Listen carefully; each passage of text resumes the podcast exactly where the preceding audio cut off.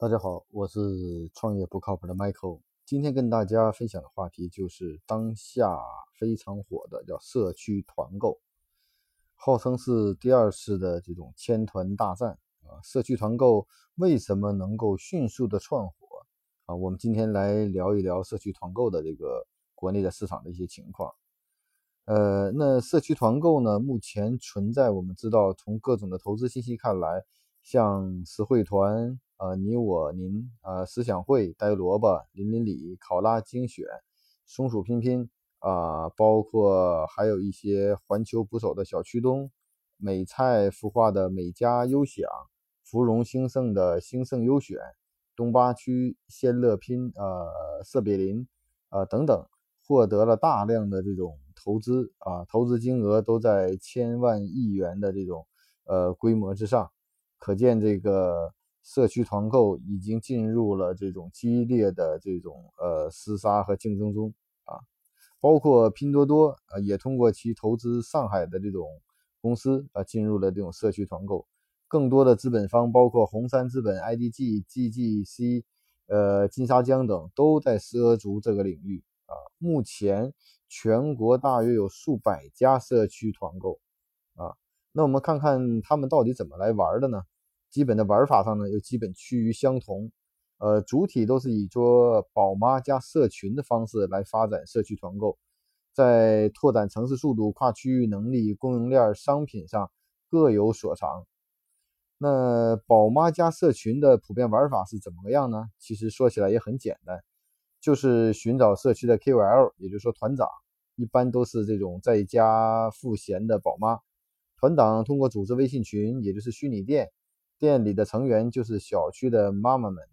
然后呢，平台呢通过提供品牌、技术、产品、物流、客服等相关服务，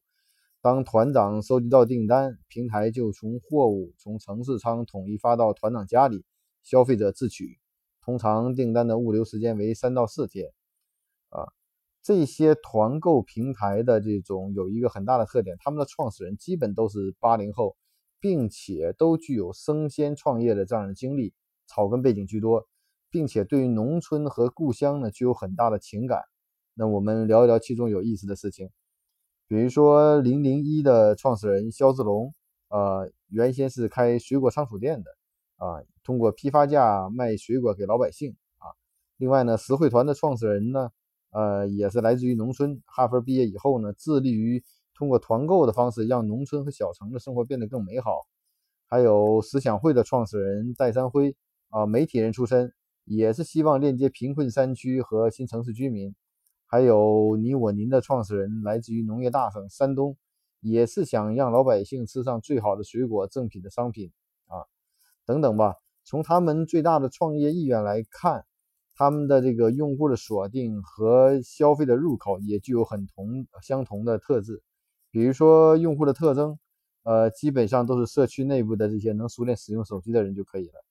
地域的属性呢，在初期呢是以一二三线较大城市为主，后期呢逐步拓展到一些三四线甚至五线的农村，更多的是全职太太啊。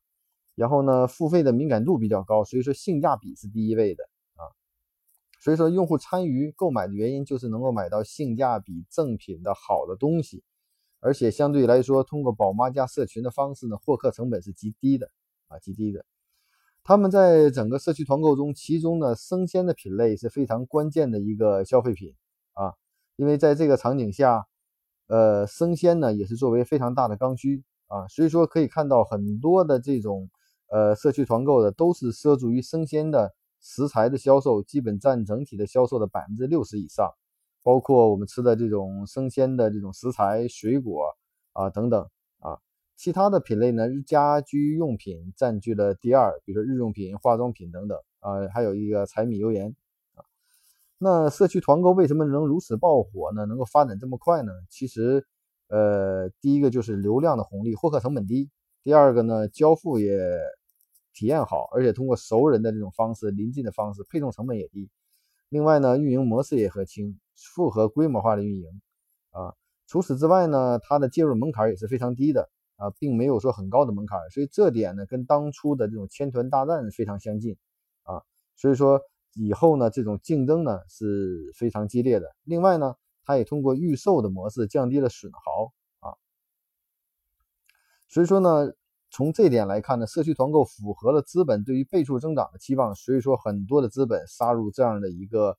呃市场中来说啊，我们可以算笔账，社区团购的未来市场规模量是非常海量的。每一个社区以及农村的每一个居民聚集地，粗略估算一下。一个小区月销售额在三到五万，一个城市大约有一千多个小区，每年的交易额就在四到六亿，全国有上百个城市可以复制，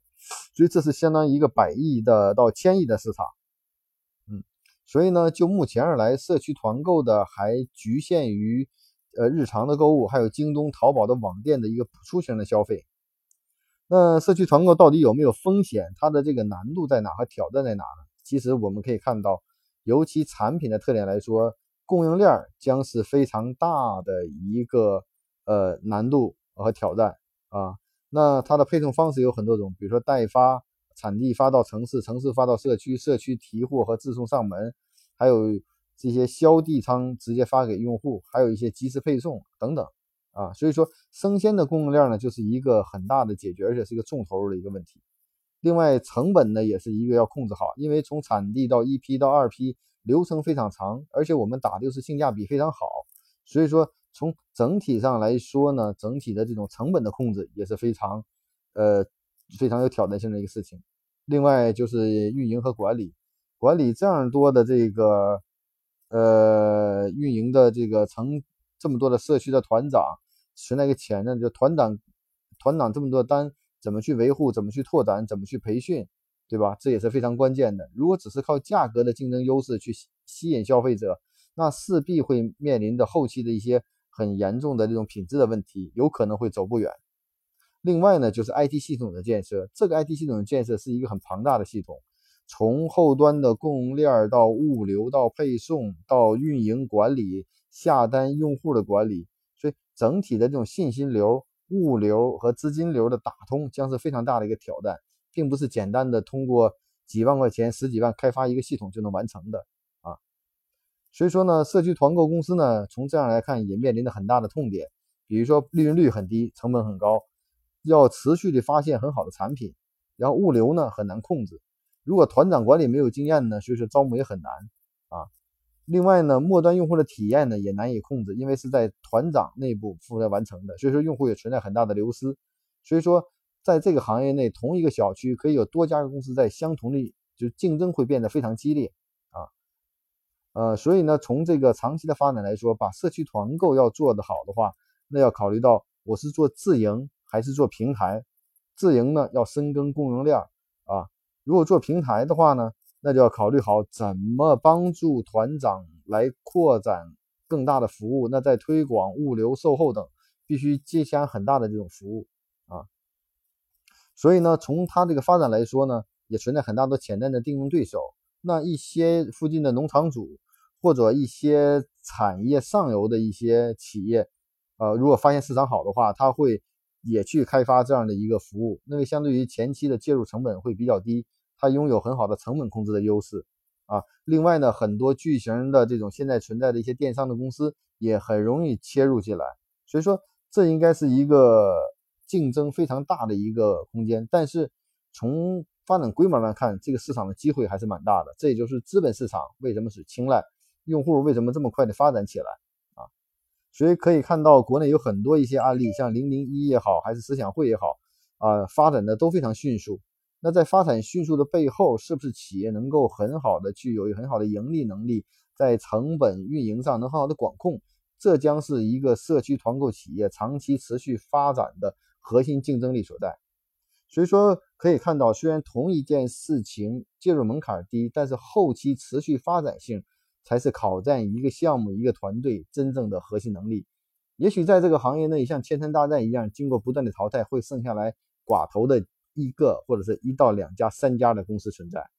不过，在目前的这种创业环境中，如果你做好了，也许是一个不错的生意，也许会做出一个非常大的公司啊！也希望今天的分享给大家带来一些有价值的信息。